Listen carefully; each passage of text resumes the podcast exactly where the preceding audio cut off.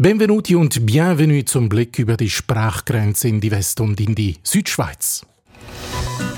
Die Woche. È utopico pensare che È un cartello. Un giorno particolare per Im Tessin Genève, c'est important. und in der Romandie.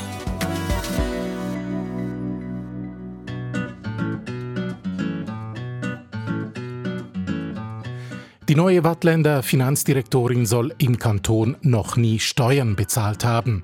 Regierungsrätin Valérie Dittli verteidigt sich. Nous parlons de ma vie d'étudiante, doctorante, stagiaire. Euh, ces questions relèvent de ma sphère privée. Euh, en plus, quasiment toutes vos questions concernent une période de ma vie où j'étais pas conseillère d'État. Die aufgeworfene Steuerfrage habe da nichts mit ihrem Privatleben zu tun. Sie war nämlich noch nicht Regierungsrätin, sagt Dittl im Westschweizer Radio. Dann, ein Professor an der Tessiner Universität wird angeklagt wegen möglichem Aufruf zu Hass und Diskriminierung. Für mich ist unverständlich, dass jemand, der ein solches Gedankengut pflegt, noch an einer öffentlichen Uni lehren darf. Empört sich der Geschäftsführer von Pink Cross, der Organisation von schwulen und bisexuellen Männern, der diesen Fall ins Rollen gebracht hat. Zudem eine Winzerin aus dem Wallis erhält eine vielbeachtete Auszeichnung. J'aime bien m'appeler vigneronne parce que je suis vraiment dans cet état d'esprit. Je suis pas une winemaker. Sie sei mit Leib und Seele Winzerin, sagt hier die Ausgezeichnete in einem eigenen Video. Und in Lugano wird der öffentliche Verkehr ausgebaut mit völlig neuen Tramlinien. Die Stadt spricht von einem Meilenstein. Über diese Themen sprechen wir gleich mit Caroline Türkauf, Korrespondentin von Radio SRF in Lugano. Buongiorno a lei e a tutti voi. Buongiorno a lei und mit Philipp Reichen, Korrespondent des Tagesanzeigers in Lausanne. Bonjour et bienvenue, cher public. Bonjour à vous, schön sind Sie dabei, auch diese Woche. Mein Name Rino Curti.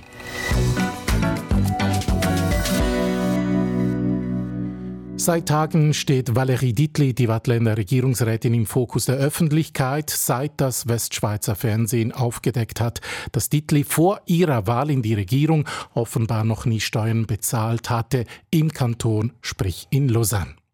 Dittli wurde letztes Jahr überraschend in die Kantonsregierung gewählt als Finanzdirektorin für die Partei der Mitte. Zuvor hatte sie jahrelang in Lausanne gelebt, hatte dort studiert. Steuern bezahlte sie aber offenbar nicht im Kanton Watt, sondern im Kanton Zug, also dort, wo sie ursprünglich herkommt und ihre Papiere hatte, also offiziell angemeldet war. Im Raum steht jetzt sozusagen der Vorwurf, dass Dittli als Studentin ihre Steuern möglicherweise optimiert haben könnte, eben im Tiefsteuerkanton Zug. Philipp Reichen in Lausanne, was ist dran an diesem Vorwurf? Ja, die Fakten, dass Valerie Dietli ihre Steuern in Zug zahlte, aber in der Watt arbeitete und auch schon politisch aktiv war, die stimmen natürlich.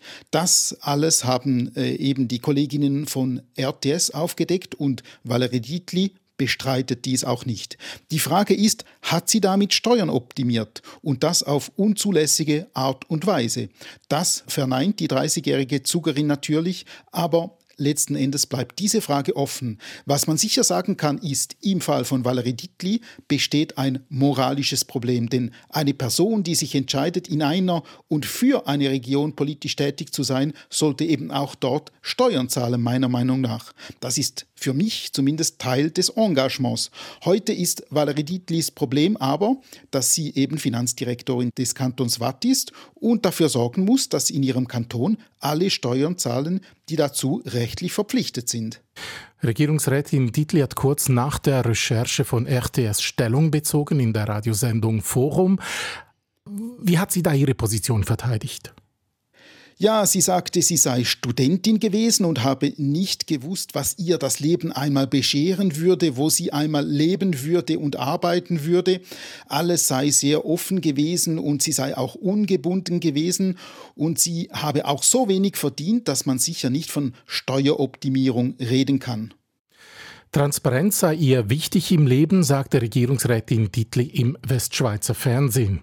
J'aimerais aussi dire que j'ai accepté euh, cette invitation pour être entièrement transparente. La transparence, c'est une des valeurs qui m'est extrêmement chère. Haben Ihre Antworten jetzt im Radio geholfen, irgendwie Transparenz zu schaffen in dieser Geschichte? Nein, viele Fragen äh, sind noch offen. Sie hat sogar neue Ungereimtheiten präsentiert, also mit anderen Worten äh, Dinge gesagt, die so nicht gestimmt haben. Zum Beispiel hat sie erwiesenermaßen nie Geld vom Schweizerischen Nationalfonds bekommen, sondern war zu 100 Prozent bei der Uni Lausanne angestellt. Von der Uni Lausanne bekam sie ein Jahresgehalt für ihre Doktoratsarbeit und zusätzliche Assistentarbeiten von 65.000 Franken am Anfang bis 75.000 Franken äh, am Ende. Also ein durchaus steuerrelevanter Betrag. Dann äh, nutzt sie ihren Titel als Doktor der Rechtswissenschaften, obwohl sie ihn noch gar nicht nutzen dürfte. Sie hat nämlich äh, ihre Doktorarbeit noch gar nicht äh, publiziert und in der Bibliothek äh, deponiert und dass sie eben diesen Titel gar nicht äh, nützen dürfte. Das hat auch Astrid Epine, Direktorin der Universität Freiburg, äh, diese Woche so bestätigt. Nous avons différentes réglementations dans les facultés qui prévoient qu'on peut porter le titre de docteur uniquement après avoir publié ou déposé un certain nombre euh, d'exemplaires. Avant, on n'est pas autorisé à porter de titre. Ja, Astrid Epine sagt, man müsse seine Doktorarbeit veröffentlicht oder eben zumindest hinterlegt haben, in einer Bibliothek zum Beispiel. RTS und andere Medien in der Westschweiz berichten auch davon, dass eben Dietli ihre Doktorarbeit offenbar noch nirgends publiziert hat. Wie haben sich denn die politischen Parteien positioniert in dieser Wattländer Steuergeschichte? Ja, die Bürgerlichen, also die SVP und FDP, unterstützen Valerie Dietli nach Kräften. Sie verteidigen sie auch deshalb natürlich, um die im Frühling 2022 erkämpfte Mehrheit in der Kantonsregierung nicht abgeben zu müssen, also dass es nicht zu Neuwahlen kommt. Es gibt sogar angesehene Anwälte innerhalb der FDP, die sich entgegen der Bestimmungen der Uni Lausanne auf den Standpunkt stellen, dass sie sich eben Dr. Jur nennen darf, obschon das erwiesenermaßen nicht so sein dürfte. Die politische Linke im Kanton Waadt äh, sieht die ganze Steuergeschichte aber wohl anders, denke ich. Ja, die Linke macht Druck, dass die Steuerfragen jetzt aufgearbeitet werden und die Juso wiederum, die forderte Dietli offen zum Rücktritt auf. Sie argumentierte, mit einem solchen Verhalten könne man nicht länger Regierungsverantwortung tragen im Kanton Watt.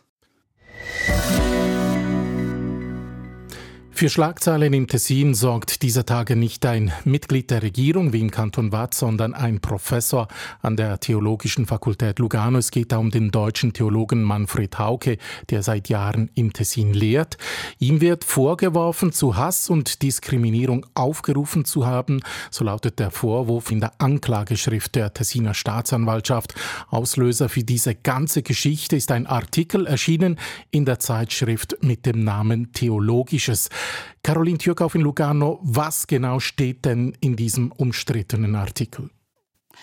In diesem Artikel werden Homosexuelle unter anderem als Plage, als eine Kolonie von Parasiten, ja gar als Krebsgeschwür bezeichnet. Geschrieben wurde dieser Artikel von einem polnischen Priester. Der Professor der Uni Lugano trage aber als Herausgeber der Zeitschrift Theologisches, wo eben dieser Artikel veröffentlicht wurde, eine Verantwortung für äh, deren Inhalt, findet Pink Cross, die Organisation von schwulen und bisexuellen Männern, die den Fall ins Rollen gebracht hat. Ich erwarte, dass er einerseits wirklich verurteilt wird, dass das Gericht auch dies als Aufruf zu Hass und Diskriminierung gegen Homosexuelle ansieht und andererseits, dass auch die Uni reagiert und da Konsequenzen daraus zieht. Caroline Türkauf, Hauke lehrt ja an der Theologischen Fakultät in Lugano schon seit Jahren. Was sagt denn die Universitätsleitung zu dieser Anklage? Ja, die Universität Lugano USI ihrerseits, sie nimmt schriftlich Stellung zur jüngsten Entwicklung im Fall ihres Professors Manfred Hauke.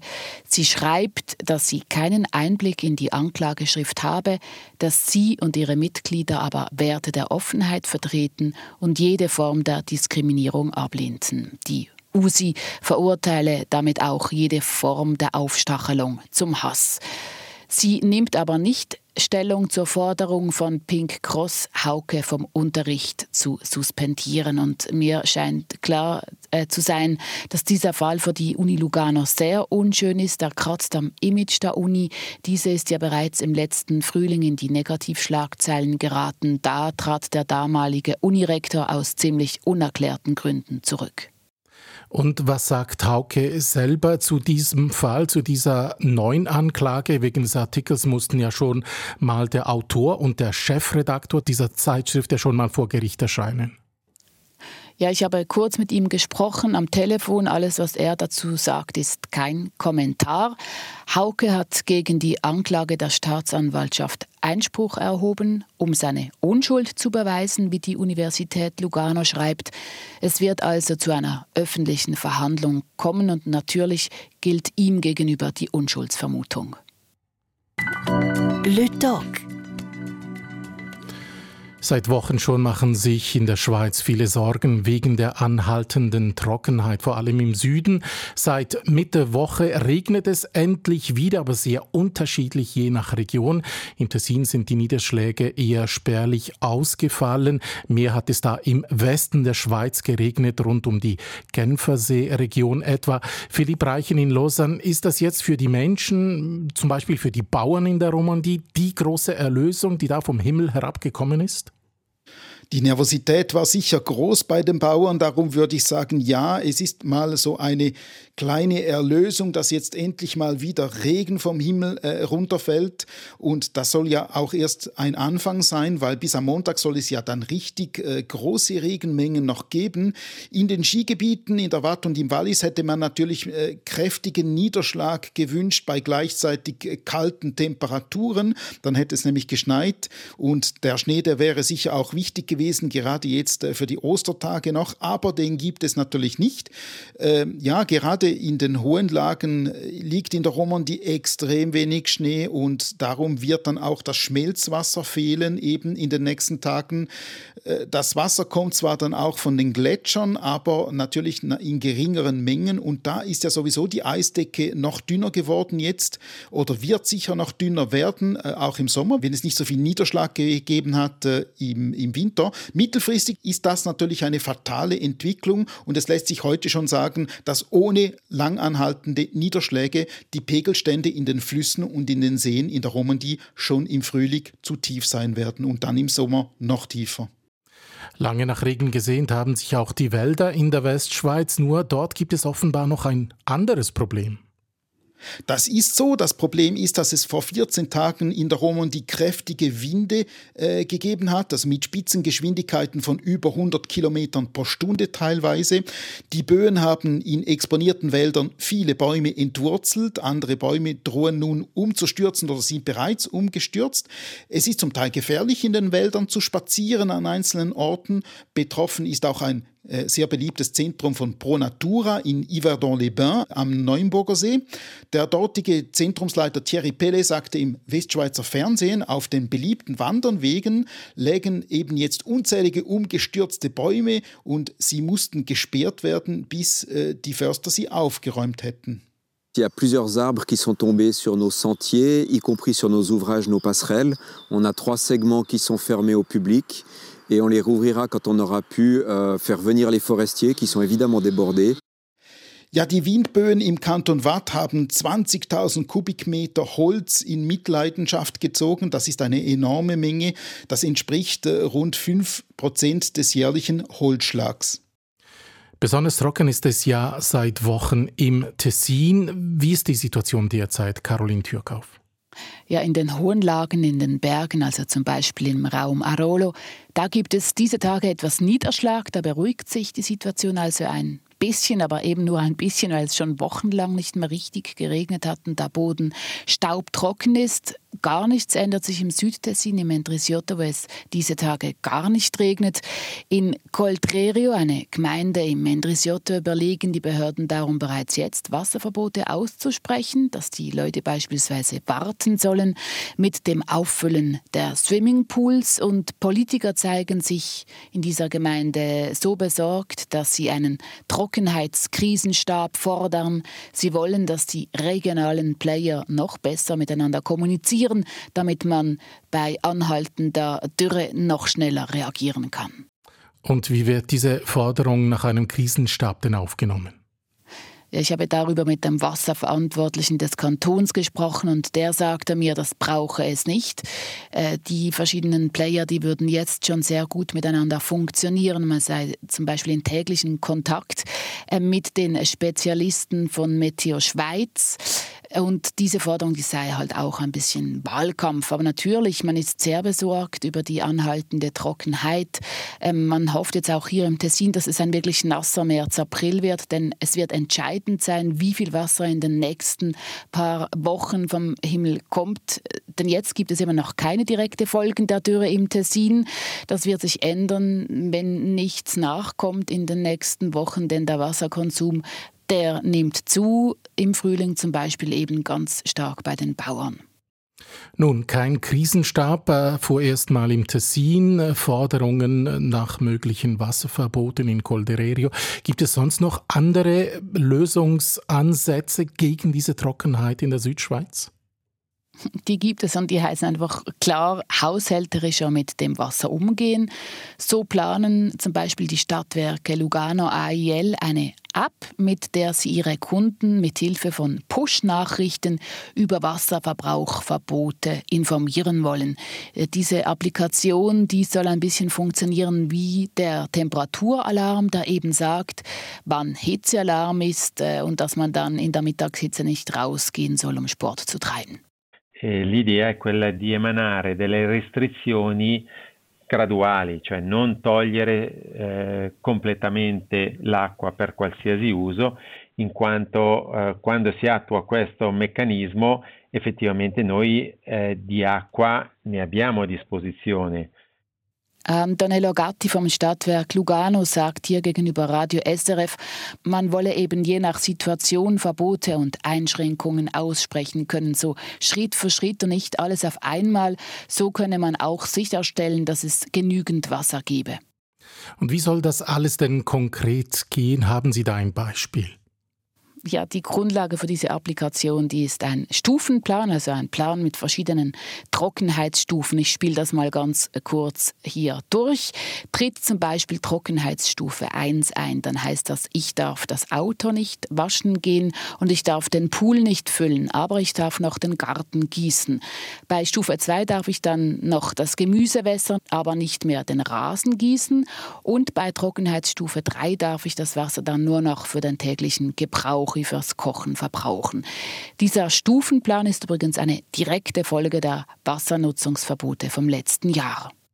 Eben eine Folge vom letzten Sommer, sagen Sie. Können Sie das kurz erklären? Die Behörden haben im letzten Sommer, äh, als sie Wasserverbrauchsverbote aussprechen mussten, eben gemerkt, dass sich die Bürger und Bürgerinnen sehr gut an diese Verbote halten. Und dazu nochmals Antonello Gatti. L'anno scorso non avevamo questo sistema di gradi siamo andati con una comunicazione tutto vietato. Però visto appunto la rispondenza che era buona, abbiamo detto è peccato andare con un divieto tutto quando in realtà poi dopo noi di acqua ne avevamo a disposizione. Gatti sagt hier eben, es sei schade, wenn man so generelle Verbote aussprechen muss, wenn es doch eigentlich noch Wasser geben würde. Ja, er sagt, er habe dieses System, das bald zur Anwendung kommen soll, von Kanada kopiert und es sei für den Kanton Tessin einmalig. Nun, Wasserverbote allgemein, die können ja noch kommen, je nach äh, Witterungsbedingungen. Äh, wie werden denn solche Verbote im Tessin akzeptiert? Erstaunlich gut, das sagt mir Mauro Veronesi. Er ist beim Kanton zuständig fürs Wasser. Was er auch sagt, ist, und das finde ich sehr bemerkenswert, das ist, dass die Menschen von, sagen wir mal, Gemeinde A mehr Wasser sparen, wenn die Menschen von Gemeinde B auch Wasser sparen müssen. Das heißt also, es fällt einem einfacher, den Garten nicht zu gießen, wenn man weiß, dass viele andere auch darauf verzichten müssen und dass auch deren Blumen vertrocknen. Und darum überlege man sich jetzt im Kanton Tessin auch was Wasserverbote für Gemeinden auszusprechen, die eigentlich noch genügend Wasser haben. Mauro Veronesi sagte mir übrigens, der Kanton Wallis mache dies bereits mit großem Erfolg. Der Kopf der Woche. Es ist eine große Ehre für das Wallis. Erstmals erhält ein Walliser Wein die Höchstnote nicht von irgendwem, sondern von Robert Parker, dem international führenden Weinführer. Produziert wird dieser ausgezeichnete Wein von einer Frau, von der Winzerin Marie-Therese Schappa. Philipp Reichen, wer ist diese Winzerin? Marie-Therese Chappa hat ihre Rebhänge in Fuy im Unterwallis. Das Weingut war immer im Familienbesitz und Marie-Therese Chappa begann dann auch schon als Jugendliche Wein zu machen, weil ihr Vater, ein Anwalt, sie dazu ermunterte oder vielleicht könnte man auch sagen, sanft dazu drängte. Sie wollte nämlich zuerst eigentlich Hebamme werden, aber das war dann ein bisschen kompliziert und entschied sich dann eben doch fürs Weinemachen. Marie-Therese Chappa stammt aus einer illustren Familie. Ihr Großonkel präsidierte äh, die Walliser Kantonsregierung einst. Ihr Onkel war Maurice Chappa, der bis heute gefeierte Poet und Schriftsteller. Und auf dem Weingut der Chappas tauchte dann zeitweilen auch der eine oder andere illustre Gast auf, darunter General Guison. Marie-Therese Schapper übernahm das Weingut, als ihr Großonkel verstarb und sie machte daraus eben dann einen professionellen Weinbaubetrieb mit wirklich herausragenden Weinen. J'essaye de mettre en valeur le lieu, le millésime, le terroir, le climat, enfin tout ce qui fait la beauté du coin. Ja, sie sagte in diesem Video, sie sei eine Winzerin, die das Klima berücksichtigen wolle, den Boden, auf dem die Reben wachsen. Sie sei keine sogenannte Weinmakerin auch, eben äh, die nur den Wein im Fokus habe und alles andere ausblende, sondern eben sie sei eben auch in den Reben selbst tätig und äh, mache eigentlich alles von A bis Z, also nicht nur die Kellerarbeit. Ja, äh, Marie-Therese Schappa wurde ja auch als Winzerin des Jahres in der Deutschschweiz gewählt. Das war im Jahr 2021. Äh, jetzt dieser ausgezeichnete Wein von Robert Parker mit dieser Höchstnote. Was weiß man über diesen Wein? Ja, wir würden ihn wahrscheinlich alle gerne trinken, aber das wird relativ schwierig werden und ich erkläre gleich auch warum. Es handelt sich um einen sogenannten Petit Arvin Douce, also einen Süßwein mit dem Namen Grain par Grain von der Domaine de Clèves.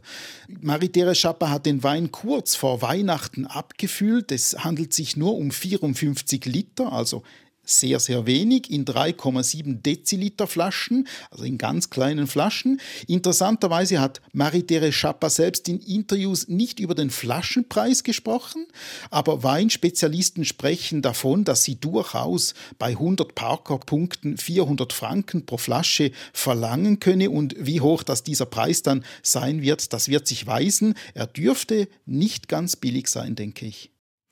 Dieser Spitzenwein mit diesem hohen Preis ähm, ist also ausgezeichnet.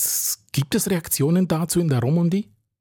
Ja, es ist eine super Auszeichnung mehr für Marie-Therese Schapper. Sie ist eine der bekanntesten Winzerinnen natürlich in der Romandie. Sie ist auch ein bisschen eine Pionierin in einer ausgeprägten Männerdomäne.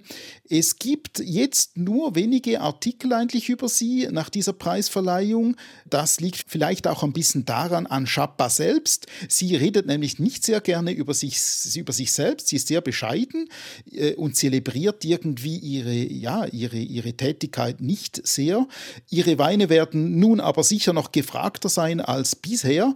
Es dürfte ein bisschen so kommen wie beim Wattländer Winzer Blaise Dubu. Der hat mir nämlich äh, erklärt, er sei vor Jahren äh, einmal im Weinführer Parker erwähnt worden. Also er hat nicht einmal Punkte bekommen, aber das genügte schon, dass plötzlich äh, die Weinliebhaber aus der ganzen Welt in Massen bei ihm auftauchten, Wein bestellten und irgendwann war dein, äh, sein Weinkeller leer gekauft. Das hat ihm zwar gefallen zum einen, aber zum anderen hatte er eben keinen Wein mehr, den er abgeben konnte und ein Winzer, der eben seinen Wein dann äh, wenigstens eine Flasche Wein seinem Kunden verkaufen kann, das ist ein ja, durchaus unglücklicher Winzer, weil es ist ihm ein Stolz, äh, eben wenn ein Kunde kommt, ihm auch einen Wein offerieren oder eben dann verkaufen zu können.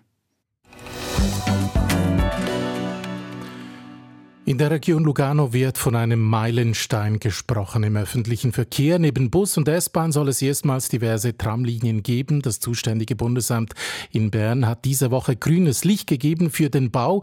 Caroline Türkauf in Lugano, was wird da jetzt genau gebaut? Ja, es wird vor allem die bestehende Tramlinie von Lugano nach Ponte Tresa ausgebaut, so dass viel mehr Tram fahren können und auch viel schneller. Die Fahrzeiten, die werden sich halbieren. Zudem wird ein neuer Teil der Strecke durch den Berg führen, direkt in die Stadt Lugano. Das heißt, die Agglomeration rund um Agno wird direkt mit der Stadt verbunden und das ist wirklich ein Meilenstein. Wer schon mal in Lugano war, könnte meinen, der ÖV ist da gut ausgebaut. Äh, es gibt viele Buslinien. Wieso braucht es jetzt diese neuen Tramlinien? Ja, das stimmt schon, dass mit den Bussen, die erschließen die Stadt Lugano mit den Hügeln, den Tälern, der Umgebung. Nur wer wirklich den ÖV benutzen will, der steckt gerade in der Feierabendzeit mit den Bussen im täglichen Stauchaos der Tessiner Straßen. Ein Tram aber hat diese Stauprobleme nicht und zudem verbindet dieses Tram-Treno-Projekt eine Linie, die derzeit nicht mit Bussen, sondern mit einer langsamen und eben wenig ausgebauten Bahn bedient wird. Die Strecke von Lugano nach Ponte Tresa eben und weil die Straßen von Lugano nach Ponte Tresa derart verstopft sind, täglich ist anzunehmen, dass in diesem Fall die Einwohner und Einwohnerinnen sowie die Grenzgänger und Grenzgängerinnen wirklich auf dieses Tram aufspringen werden, wenn es dann Anfang 2030 äh, auf die Schiene gesetzt werden soll. Das heißt, auch die Lebensqualität, die wird sich stark verbessern in dieser Gegend. Das Verrückte, das ist ja, dass früher es bis in die 60er Jahre ein Tram gegeben hat im Raum Lugano, dass man dann aber auf den Individualverkehr setzte und die bestehenden Tramlinie lahmlegte. Heute wäre man froh, man hätte die alte Tramlinie noch, sie wäre noch im Betrieb. Eben, diese neuen Tramlinien sind ja nicht gratis zu haben in der Agglomeration von Lugano. Wie hoch sind da die Kosten? Ja, es ist ein Großprojekt äh, mit Baukosten, die sich für das reine Tramprojekt auf rund 420 Millionen Franken belaufen. Berechnet man äh, die Unterführungen Bahnhöfe dazu, dann kommt man auf knapp eine halbe Milliarde Franken. Mehr als die Hälfte davon kommt vom Bund, der Rest vom Kanton und den Gemeinden. Und wie gesagt, soll 2031, 2032 die Eröffnung dieses Großprojekts sein. Ja, über dieses Traumprojekt wird ja schon seit Jahren gesprochen. Ich kann mir vorstellen, dass es da auch Widerstand gegeben hat in all diesen Jahren. Ja, die gab es. Es gab beinahe 120 Einsprachen aus den verschiedensten Gründen, zum Beispiel wegen der Frage äh, von Umweltschützern und auch äh, Fragen, wo genau die Strecke jetzt durchgehen soll. Langsam aber kämpfe man sich durch all diese Rekurse durch. Es sei nur noch ganz wenige, sagt mir der Sprecher vom Amt auf Anfrage. Aber ganz klar, all diese Einsprachen, die sorgen auch für Verzögerungen.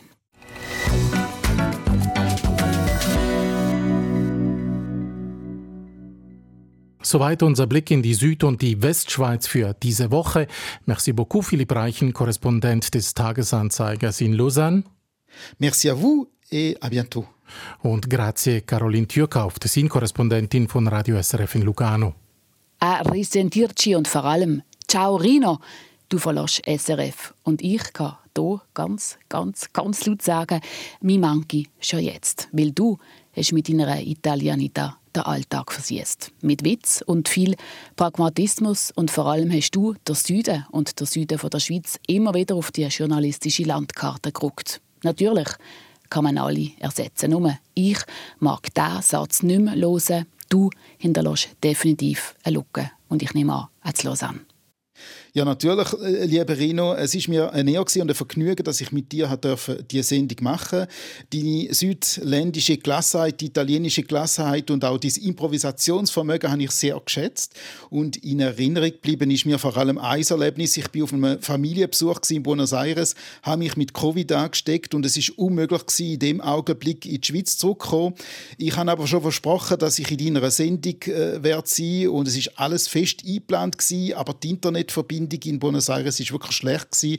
und es hat auch noch die Zeitverschiebung gegeben, aber du hast mir gesagt, alles kein Problem, kein Problem, kein Problem, wir bringen das schon hin. Ich habe schon alle Leute aus allen Ecken der Welt zu mir durchgeschaltet und tatsächlich, es hat geklappt. Äh, es hat eine vernünftige Verbindung gegeben, es hat ein vernünftiges Gespräch gegeben von dir in der Schweiz nach Buenos Aires und ja, super improvisiert gewesen, äh, sehr professionell. Ich habe es immer geschätzt, äh, von dir befragt zu werden und ich danke dir auch für deine Nachsicht, weil als Zeitungsjournalist ist man jetzt halt mal kein Radioprofi. Das bist du gewesen, der Radioprofi und herzlichen Dank, Rino. Besten Dank für das Vertrauen, für die Blumen, für das Interesse in all diesen Jahren. Machen Sie es gut. Es grüßt Sie ein letztes Mal Rino Curti.